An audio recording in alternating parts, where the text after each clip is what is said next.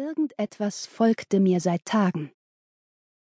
Ich wusste nicht, ob es ein Mensch war, ein Totengeist oder ein Wesen beider Welten, so wie ich. Ich erhaschte nie mehr als einen flüchtigen Schemen aus den Augenwinkeln, nie mehr als das kurze Aufflackern von Licht oder einen vorüberhuschenden Schatten. Aber es war auch jetzt da ganz in meiner Nähe.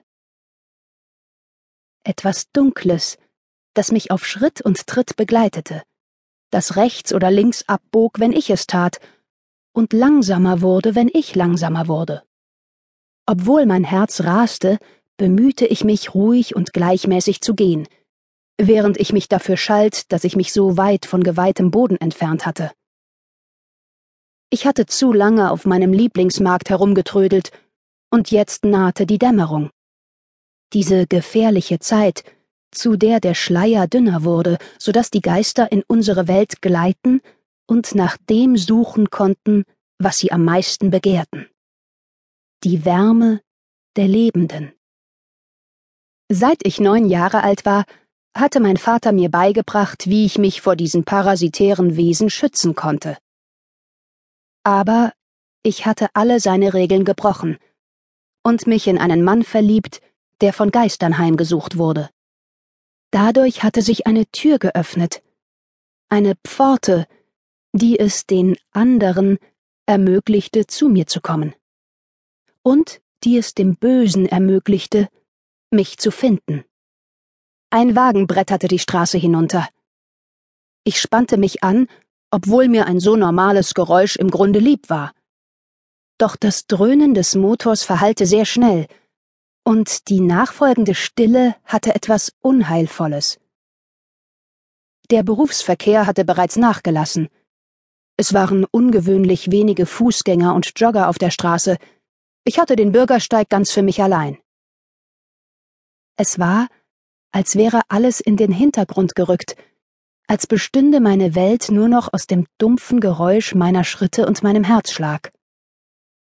Ich wechselte meine Einkaufstasche von der einen Hand in die andere, so dass ich einen kurzen Blick nach links werfen konnte, wo die Sonne gerade über dem Ashley River untergegangen war. Der fleckige Himmel erstrahlte wie die Glutnester in einem erlöschenden Feuer. Das Licht warf einen goldenen Glanz auf die Spitzen und Türme, die die niedrige Skyline der sogenannten Stadt der Kirchen bestimmten. Es war gut, wieder in meinem geliebten Charleston zu sein.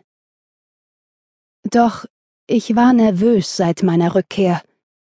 Dass meine Nerven blank lagen, war die Folge des emotionalen und körperlichen Traumas, das ich während einer Friedhofsrestaurierung in den Ausläufern der Blue Ridge Mountains erlitten hatte.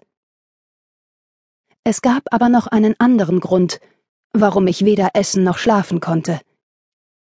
Da war eine noch tiefer sitzende Unruhe, die mich dazu trieb, Tag und Nacht rastlos umherzuziehen. Zitternd holte ich Luft. Devlin. Der von Geistern heimgesuchte Detective, der mir nicht mehr aus dem Kopf ging und auch nicht aus dem Herzen. Der bloße Gedanke an ihn war bereits wie eine geheimnisvolle Liebkosung, wie ein verbotener Kuss. Und jedes Mal, wenn ich die Augen schloss, konnte ich sein aristokratisch langsames, schleppendes Flüstern hören. Diese so verführerische Sprechweise. Ohne große Anstrengung konnte ich das brennende Verlangen seines perfekt geschwungenen Mundes auf meinem spüren, die honigsüße Berührung seiner Zunge, diese eleganten, forschenden Hände. Ich richtete meine Aufmerksamkeit wieder auf die Straße und blickte über die Schulter. Was immer mir da nachstellte, hielt jetzt entweder größeren Abstand oder es war verschwunden. Meine Furcht ließ nach, wie immer, wenn ich mich geweihtem Boden näherte. Da rief irgendwo in den Baumkronen ein Vogel. Das Geräusch überraschte mich so sehr, dass ich wie angewurzelt stehen blieb, um zu lauschen. Ich hatte dieses Trillern bisher nur ein einziges Mal gehört. Und zwar im abendlichen Dunkel eines Innenhofes in Paris. Das Ständchen war mit nichts zu vergleichen. Einfühlsam und verträumt, als würde man bei Kerzenlicht in einem warmen Bad liegen. Ich hätte den Vogel für eine Nachtigall gehalten, doch die gab es nur in Europa, und selbst dort hatten sie sich zu dieser Jahreszeit bereits auf ihren 5000 Kilometer Flug nach Afrika gemacht, um zu überwintern. Mit dem Gesang des Vogels sank ein Duft auf mich herab. Üppig und exotisch.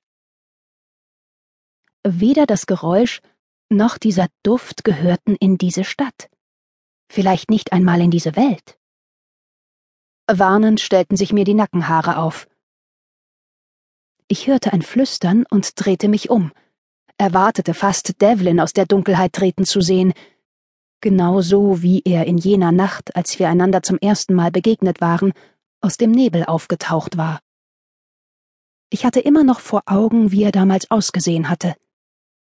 Ein rätselhafter Fremder, ein Mann, der auf so geheimnisvolle Weise attraktiv und grüblerisch war, als wäre er direkt den Fantasien meiner Pubertät entsprungen. Aber Devlin stand nicht hinter mir. Um diese Uhrzeit war er vermutlich noch im Polizeipräsidium. Ich hatte nur Blätter rascheln hören, sagte ich mir. Das geisterhafte Flüstern meiner eigenen Sehnsucht. Und dann wehte aus der Ferne das Lachen eines Kindes zu mir herüber, gefolgt von leisem Gesang.